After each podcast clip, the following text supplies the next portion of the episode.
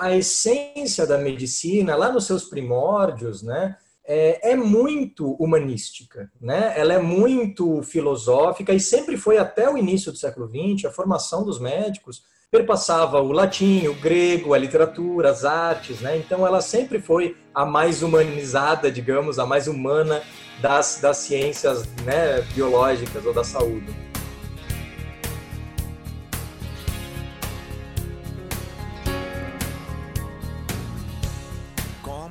Salve, salve, mundo do conhecimento! Esse é mais um podcast do Medicina do Conhecimento. Ciência e informação a qualquer momento, em todo lugar. Sou Pablo Guzmán, o anestesiador, e como compartilhar e multiplicar, seguimos com as dicas de conhecimento, falando dessa vez sobre humanidades médicas. Conversamos com o professor Áureo, que possui graduação em letras, português e italiano, mestrado com triplo diploma em Cultura Literária Europeia e Italianística pelas universidades de Bolonha, Estrasburgo e Telassônica, igualando-se a mestre em Estudos Literários pela UFMG. Em 2020, é doutorando da Universidade de Padova e dedica-se a estudos de literatura comparada em interseção com epidemiologia e história. É podcaster do Literatura Viral e professor de vários cursos de humanidades médicas. Depois de ouvir nosso podcast, dê seu like, suas estrelas, seu joia, onde escutá-lo? No Spotify, Deezer, iTunes, SoundCloud, Google Podcast e mais outros vários agregadores de podcast. Compartilhe nas suas redes para atingirmos mais colegas de outras especialidades e aumentarmos nosso mundo do conhecimento.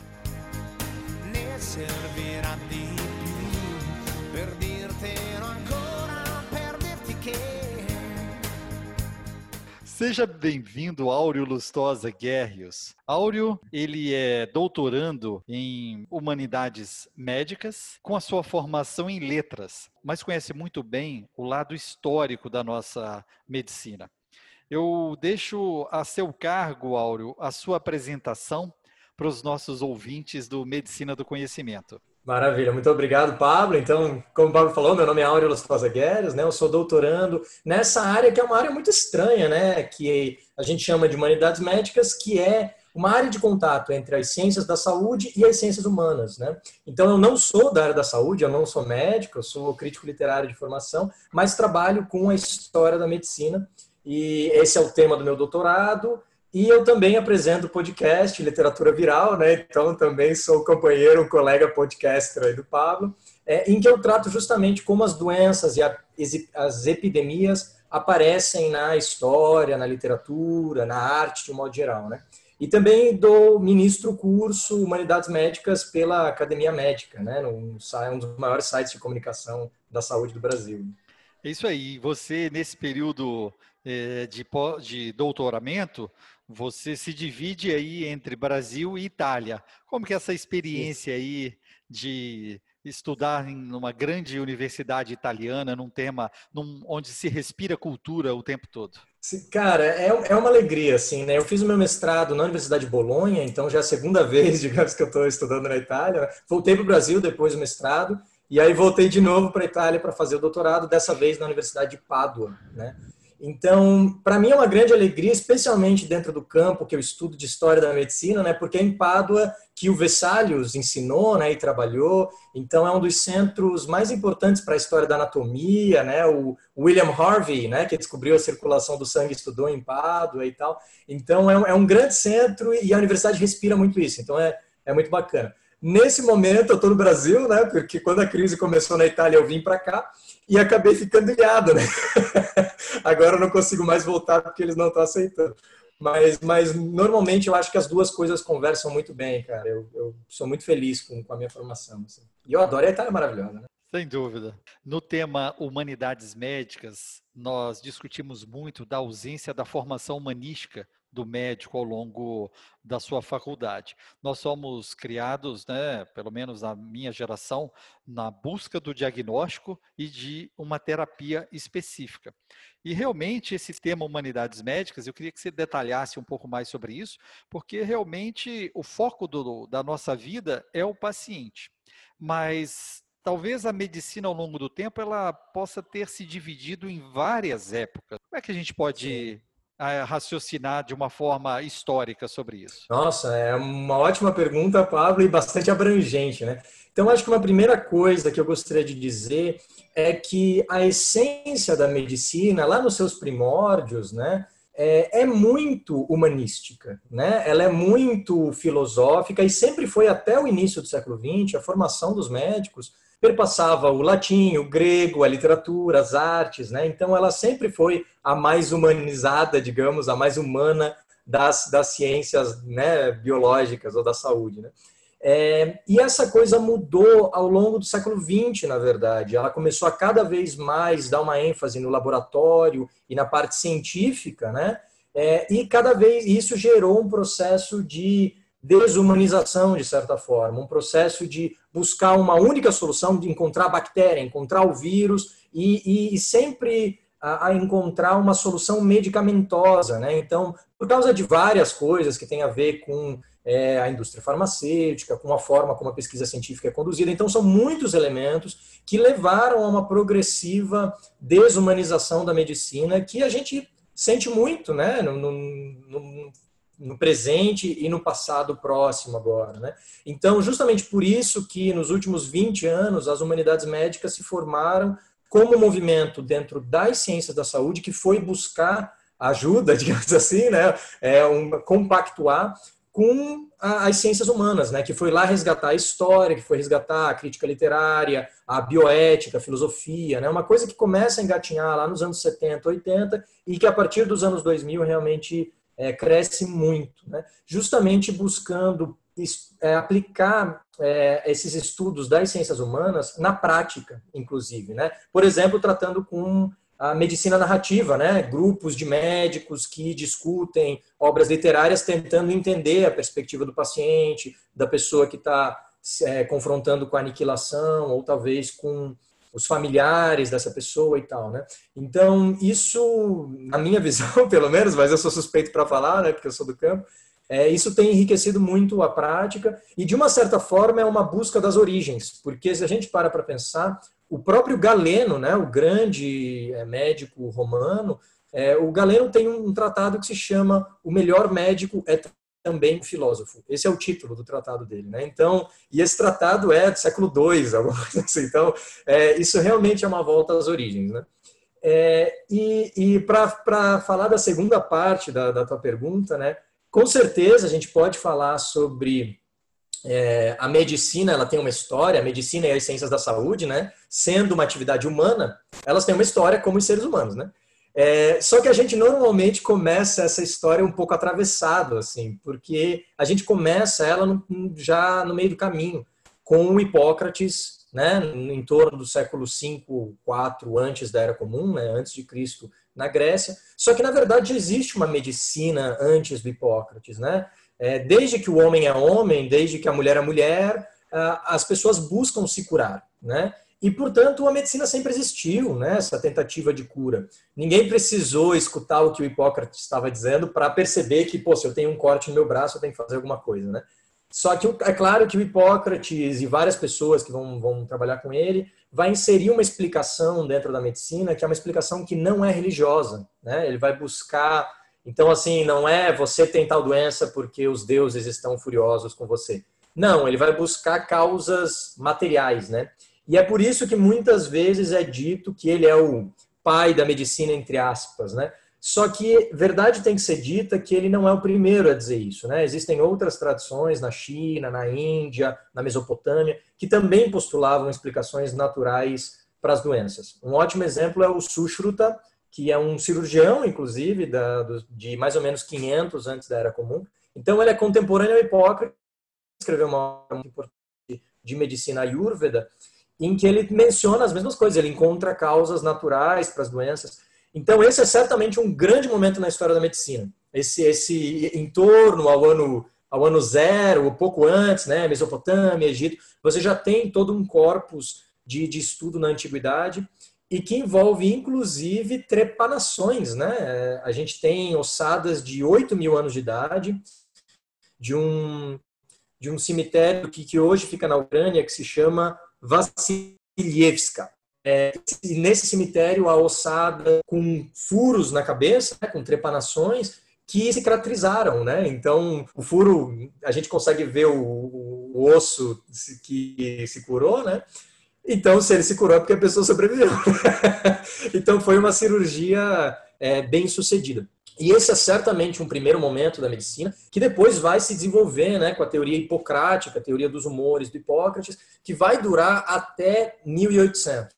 Então, é um grande pedaço de sobrevida. A gente tem é, todo um estudo anatômico no século X ao século XII no mundo islâmico e é, no século XVI, XVII na Europa, né, especialmente depois do Renascimento italiano e dos trabalhos do Versalhes. É, mas o grande momento para a medicina vai ser o século XIX, o momento da revolução bacteriológica, o momento em que o Pasteur, o Koch, Semmelweis e todos esses é, são muitos cientistas, né? Às vezes a gente chama no Brasil de revolução pasteriana, mas eu não gosto muito desse título porque eu acho ele injusto com os outros, sabe? Porque não é só o Pasteur. O Pasteur é muito importante, a gente adora ele, ele fez muita coisa legal, mas mas há muita a ciência é um projeto coletivo, né? Então a gente tem que tomar cuidado para não é, obscurecer essa coletividade em prol de um grande, de alguém que é visto como um grande visionário, um grande gênio. Não é bem por aí, é um pouco mais complexo. E, e por isso eu, eu, chamo de revolução bacteriológica. É, e, e, dentro de todo esse emaranhado de pesquisadores vai estar também o Joseph Lister, né? Que é um, é, um grande revolucionário é, na cirurgia e que vai aplicar as ideias do Pasteur à cirurgia e vai revolucionar tudo. Então esse eu diria um grande, grande momento. Talvez uma das revoluções mais importantes da história da humanidade, que vai acontecer entre 1860 e 1880, junto com a revolução é, é, agrícola, né? Quando a gente passou de ser caçadores e coletores para viver sedentariamente, né? E junto com o intercâmbio colombiano, que é o momento em que com a chegada dos povos europeus às Américas e à Austrália e tal, a, o, a biosfera, né, os, os, continentes que estavam isolados há milhões de anos, né, é, a biosfera passa a entrar em contato. Então, a, a, biologia do planeta Terra muda completamente.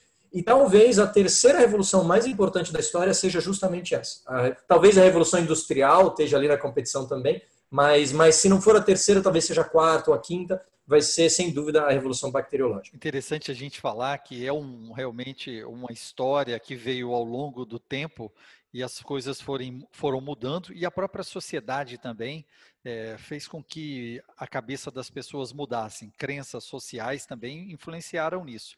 Mas existe uma especialidade que talvez seja um tocante que saiu de vilão a herói, que é a uhum. cirurgia.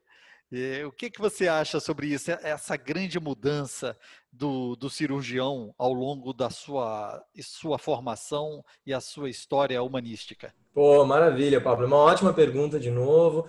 É, realmente, o cirurgião, os médicos, de modo geral, fazem uma carreira meteórica na cultura, né? Porque até o século 18, mais ou menos, tá? É, o, o, médico sempre era ridicularizado, ele era visto como um charlatão. O que, para nossa mentalidade de hoje, né, em que a medicina é certamente a profissão mais prestigiosa e mais respeitada do ponto de vista da nossa sociedade, é muito difícil de entender que em algum outro momento histórico esse respeito não existisse. Né? E isso acontece porque a medicina ainda não descobriu os germes, então ela é muito pouco eficaz. Há muito poucas coisas que a medicina possa fazer, então a imagem do curandeiro, do padre, da, né, é, da bruxa e do médico, elas não são tão distintas assim. Existe uma fluidez, sabe? E a gente vê é, em várias peças de teatro, por exemplo, do, do Molière, né? É, o Doente Imaginário ou o Médico contra a Vontade, a gente vê essas peças de teatro em que os médicos são charlatões, são parasitas, enganam os pacientes. É, então, isso tudo é muito, muito engraçado e muito divertido. Assim. É, ao longo do século XIX, no entanto, a prática da medicina vai é, se desenvolvendo e vai ficando cada vez mais eficaz. Né? Então, eles conseguem cada vez mais tratar de mais doenças, e, e com isso a medicina começa a comprovar a sua é, vantagem, né, a sua eficácia frente a outros processos. Né? É, e é dessa forma que ela começa a conquistar cada vez mais o respeito da sociedade, especialmente depois dessa revolução bacteriológica, em que finalmente a medicina entendeu qual é o X da questão, o que que causa a doença. É só em 1870, mais ou menos, que finalmente vão entender que são germes, que são seres microscópicos que causam doenças. E, e no momento em que eles cravam essa verdade, que eles entendem isso, a partir daí as descobertas elas, elas viram um efeito dominó. E aí a descoberta de medicamentos e de terapias passa a ser uma consequência natural dessa, dessa teoria. É, dentre os médicos que já não eram muito respeitados, né, você tem a especialidade né, da cirurgia que até os médicos desprezavam. e que basicamente é vista como um trabalho manual e um trabalho de pouco, de pouquíssimo prestígio. Porque imagina o que, que era você ter que amputar uma perna é, né, você precisa ter muita força braçal, você não tem é, refrigeração, vai voar sangue para todo lado. Então, o cirurgião era visto como um pouco mais que um açougueiro, basicamente. Né? Literalmente, é, realmente, a, né, e eles é, é, muito comum a gente ver em pinturas o cirurgião coberto de sangue, né, e tal. E o cirurgião não era nem um pouco especializado, né, tanto que na, no tempo livre ele, ele cortava cabelo e barba, porque como ele tinha tesoura e serrote e tudo mais, então ele passa a fazer o trabalho de barbeiro também. E é por isso que ele é um barbeiro cirurgião. Então veja que coisa louca, né? Você pode ir lá, você pode escolher se você quer amputar as pernas ou cortar a barba. então fico, isso mostra o pouco prestígio que existe atrelado à, à profissão do cirurgião. Nesse contexto, basicamente a única coisa que o cirurgião faz é amputar. E, e eles amputam por causa de gangrena, né, para não gerar morte do, do paciente. Então é sempre na esperança de que ele consiga sobreviver a uma infecção, que quase sempre acontece. E se ele sobreviver, então, né, vai dar, vai dar certo. Mas a, a taxa de letalidade era gigantesca, né, como dá para se esperar, porque não existiam, não se usavam antissépticos, não se entendia é, nenhum dos princípios que geram, né, infecção e tal. É, no entanto, isso vai mudar radicalmente, né? com as, as descobertas do Pasteur, o Pasteur vai estudar o leite e o vinho, de, curiosamente, né? É, ele vai tentar entender o que que faz é, o açúcar virar álcool, né? E o processo de fermentação. E quando ele entende que a fermentação é causada por bactérias, o Lister vai ler na Inglaterra esse, esse estudo do Pasteur e vai pensar, poxa, será que as infecções, né, a gangrena e tal, ela não é causada por bactérias também? Será que eu não posso usar um antisséptico para matar essas bactérias e talvez o corpo tenha uma chance melhor de se cicatrizar? E aí ele começa a fazer experimentos e testa vários antissépticos diferentes e, e acaba chegando ao carbolic acid, como ele chama, né? É, e, e, e, então passa a fazer uma coisa que é a prática, o ABC de qualquer cirurgia hoje, né? É, limpar as mãos, esterilizar os instrumentos, esterilizar, a equipe inteira é esterilizada, a sala é esterilizada. Então ele vai aperfeiçoando esses métodos ao longo da carreira. É, o, o primeiro artigo que ele publica sobre esse tema é de 1865, se não me engano, e em 67 ele publica um, um ensaio mais extenso que se chama Antiseptic Principle of Surgery, né? então os princípios antissépticos da cirurgia. É interessante porque ele fala em antisepsia e não em asepsia, que nem a gente fala hoje, né? Porque naquele momento eles queriam combater as bactérias. Aí no final da carreira, o Lister percebeu que ao invés de você tentar esterilizar uma bactéria que já está lá, é melhor você não deixar a bactéria entrar em primeiro lugar. Né? Então existe um esforço contínuo de tentar manter o ambiente asséptico, né? É, justamente para preservar o paciente, ele consegue melhorar ainda mais as, as taxas dele. Né? Então, existem muitos outros, é, claro, muitos outros pesquisadores envolvidos nisso, né? O próprio Semmelweis, que percebeu que existia uma relação estatística entre, entre as pessoas morrerem em micróbios. Então, há muitos outros, mas certamente a figura central nesse processo é o Lister, sem dúvida. Bom, e você poderia citar dentro desse mundo de histórias quais seriam as principais invenções que mudaram efetivamente a medicina? Claro, poxa, é... bom, essa certamente é, a gente, é interessante, a gente pensa em invenção como uma, uma, um instrumento, uma coisa tecnológica, assim, né, Pablo? Mas, mas certamente a antisepsia e a asepsia em um momento posterior são poderosíssimas, né? Porque nesse momento a cirurgia deixa de ser uma coisa que se preocupa com as extremidades e ela, possa, ela pode passar a entrar no abdômen, né? No, de fato operar, né? É, então, enquanto que era uma coisa que só era usada em casos extremos, assim, para tirar uma pedra do rim, uma pedra da bexiga ou amputações, de repente o cirurgião passa a poder abrir, passa a poder tirar tumores com mais precisão, possa, possa é, é, consegue trabalhar durante um tempo é, alargado né, no, no, paciente e abrir várias vezes e etc. Então, certamente a asepsia é um, uma arma poderosíssima. É, a teoria dos germes, certamente, porque ela permite que os cientistas se é, juntem no, no, esforço médico. Né? O Pasteur não era médico, o Pasteur era químico. Né? Então, é muito interessante que, que porque a, a, imagem do laboratório vai passar a ser uma imagem central para a medicina, o que não era antes. No início, até os médicos torciam o nariz para o laboratório, porque parecia que o médico não, não tinha mais capacidade clínica, né? ele não, é, não olhava direito para o paciente, não examinava o paciente, porque ficava dependendo de exame de laboratório. Então, isso era mal visto, mas progressivamente isso vai mudando. E, a, e um, um enorme símbolo disso é o jaleco porque o jaleco originalmente ele é das pessoas que trabalham em laboratório, que são os químicos, né? Ele não é um elemento, um símbolo médico. Só que aí a medicina, no início do século XX, ela quer cada vez mais parecer uma medicina científica e por isso eles adotam esse símbolo científico do laboratório e daí o jaleco vira o, símbolo médico por excelência. Então é muito interessante a história desse, desse símbolo. Assim. É, então a teoria dos germes é uma tecnologia indispensável Há pelo menos mais uma que é fascinante também, que é a anestesia, né? Isso, Opa. isso tu sabe muito melhor que eu, né?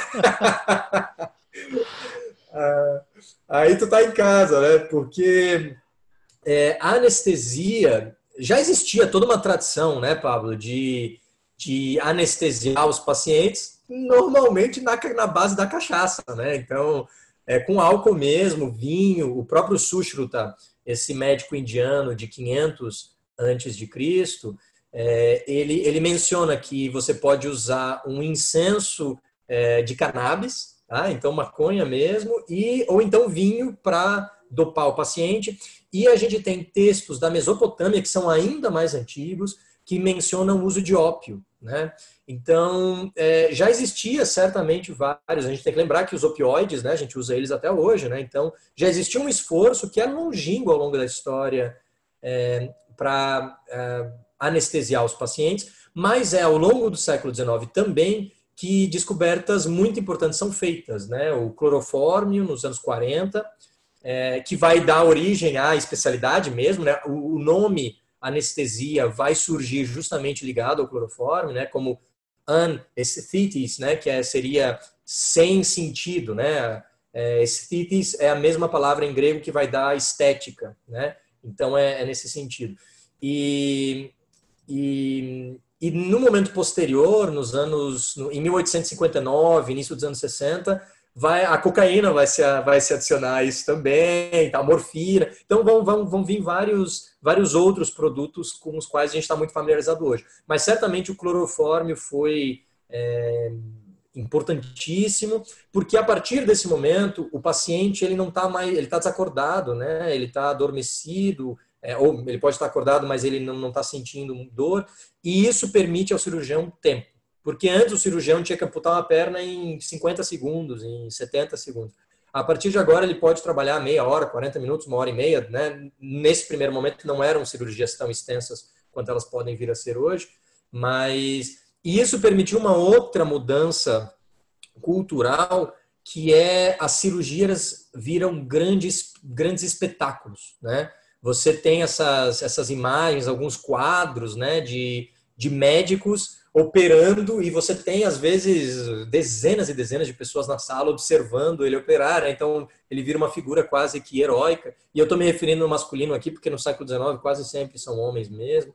É, então, isso só é possível por causa da anestesia, porque senão você até via essas grandes é, esses grandes grupos ao redor da mesa operatória, mas na sua maioria era para segurar o paciente que se debatia de tanta dor, né? Então ela, ela realmente deixa de ser uma coisa associada mais ao açougue para passar a ser esse trabalho meticuloso, né, de manufatura de uma certa, né, de, de, de muito cuidado graças à, antisepsia e asepsia e, e à anestesia, certamente. Você falou de Hipócrates e muita gente convenciona Hipócrates como o pai da medicina, mas ela existiu, como você também disse, já existia há muito mais tempo antes de Hipócrates. Então é uma uhum. convenção que fazemos. Agora eu vou te dar um, lançar um desafio.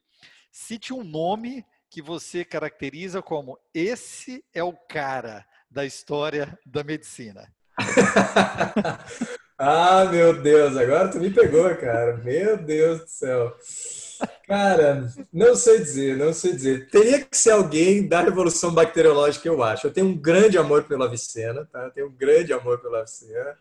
É, e eu respeito muito toda essa tradição da medicina muçulmana, tá?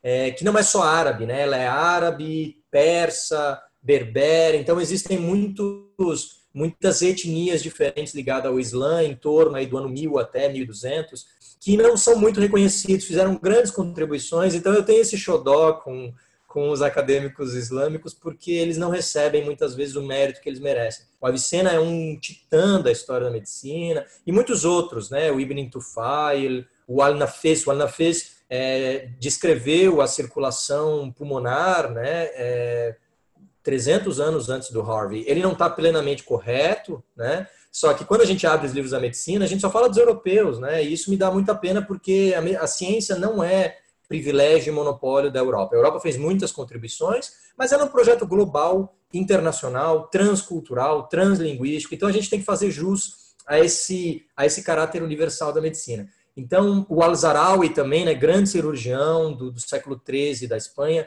é, ele era de Al-Andalus, que era uma região muçulmana nesse momento. Né? Então, eu tenho um grande xodó por eles. Mas se eu tiver que escolher um, eu acho que eu vou com o Koch, né? o Robert Koch, é, que é o meu preferido. O Robert Koch e o Louis Pasteur, eles eram arqui-inimigos, né? se odiavam. Quando você lê a, a, as histórias, é uma baixaria, pior que o programa do Ratinho, assim, né, Pablo? Porque mas então sempre você tem os, os, historiadores, é, as pessoas acabam escolhendo, né? Assim, é tipo fla-flu, né? Você tem que escolher o teu lado.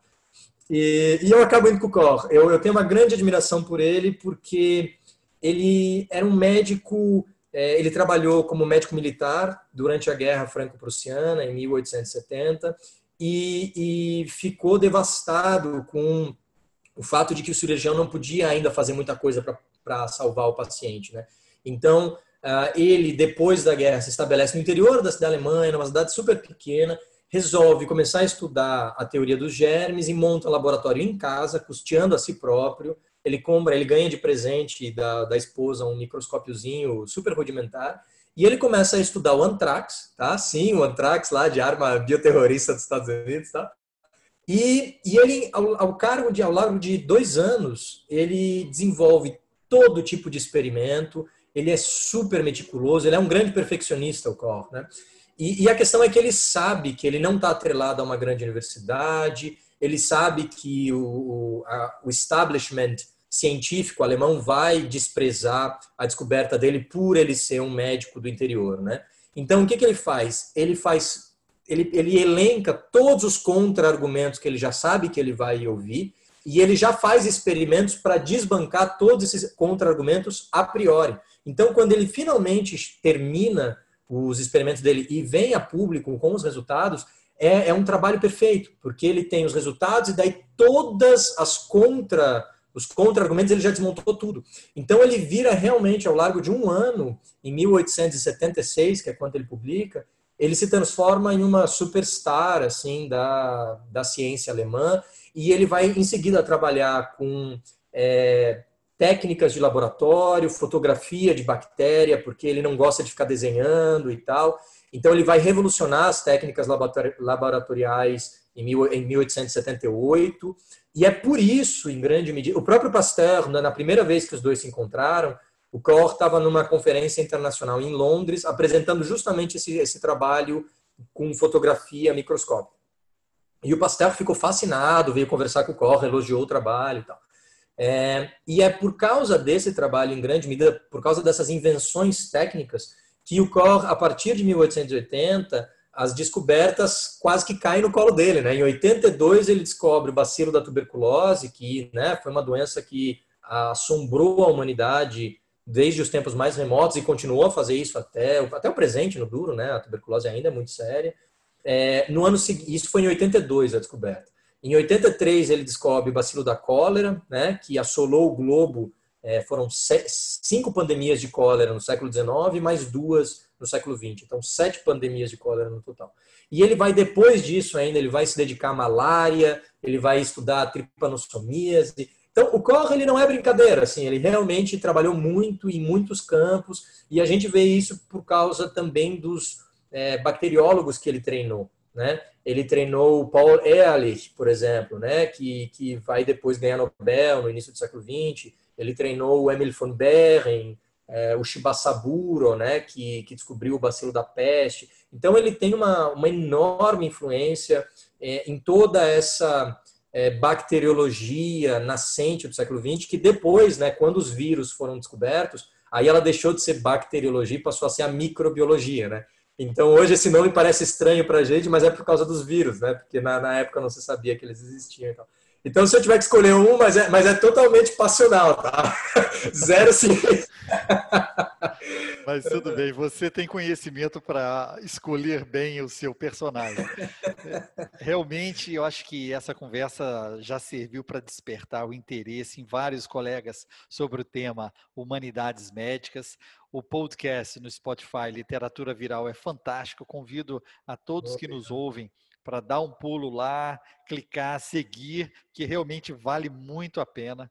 É, Áureo, foi através desse podcast sobre as pandemias que eu descobri e passei a realmente a admirá-lo, né? Gostaria de agradecer imensamente e pedir que você mande aí uma mensagem para os nossos ouvintes do Medicina do Conhecimento. Opa, primeiro de tudo, Pablo, muito obrigado pelo convite, me sinto lisonjeado, é uma honra de estar aqui. E, bom, eu espero que é, a comunidade médica dê uma chance para as humanidades médicas, essa união entre as humanidades e a, e a medicina e a saúde, de modo geral, e eu, eu penso aqui bem alargado mesmo, todas as áreas, enfermagem, terapia ocupacional, tudo, tudo que tem a ver com a área da saúde, e às vezes até além, a gente pode pensar em, em biologia até mais alargado e tal, é, essa relação não é, não vejam isso como uma relação hierárquica, né? Ah, esse cara da literatura, o que, que ele está dizendo, como a medicina tem que ser, etc. É, na verdade, esse é um projeto de junção de mãos que visam melhorar a experiência do que são os sistemas de saúde, né? Todo mundo que foi no médico sabe, já se sentiu é, de, desindividualizado de certa forma, né? Você deixa de ser Maria, Paulo, João e passa a ser o paciente 3, o o cara alérgico a não sei qual medicamento, etc. Então, essa desumanização é uma coisa que empobrece, eu acho, essa experiência. Eu acho muito mais enriquecedor para todos, né? Pacientes e profissionais, e inclusive as relações entre os profissionais, né? Todo mundo só tem a ganhar com isso. Então, eu fico muito feliz de ver o crescimento das humanidades médicas fora do Brasil e no Brasil, e fico muito feliz de poder participar com isso. É um dos motivos pelos quais eu comecei o podcast porque o Pablo aqui sabe, dá um trabalhão produzir podcast, pessoal. e eu já queria fazer isso já há uns bons dois ou três anos, desde o início do meu doutorado. E, e foi, na verdade, foi o corona que finalmente me fez começar, porque foi um momento em que teve aquele pânico inicial quando o corona chegou no Brasil. Eu tinha acabado de chegar da Itália também, e aí eu vi isso, eu falei, cara, eu acho que é nesse momento o que eu tenho a dizer talvez tenha possa contribuir a controlar um pouco o medo, aquela, aquela ânsia, todo mundo precisava de papel higiênico, né? então, é, foi por isso que eu, que eu criei a literatura viral e eu fico muito satisfeito com, com o resultado. Então, obrigado a todos, é, obrigado pela, pela atenção e tudo de bom para ti e para o podcast, Pablo. Muito obrigado. E, ou seja, fazendo um trocadilho, seja médico, mas não esqueça da sua humanidade. exatamente, exatamente. Grande abraço. Muito obrigado, querido. grande abraço. Escute a rádio web Medicina do Conhecimento pelo link www.medicinadoconhecimento.com.br. Fique ligado nas redes sociais Twitter, Facebook e Instagram Medicina do Conhecimento. Afinal, compartilhar é multiplicar.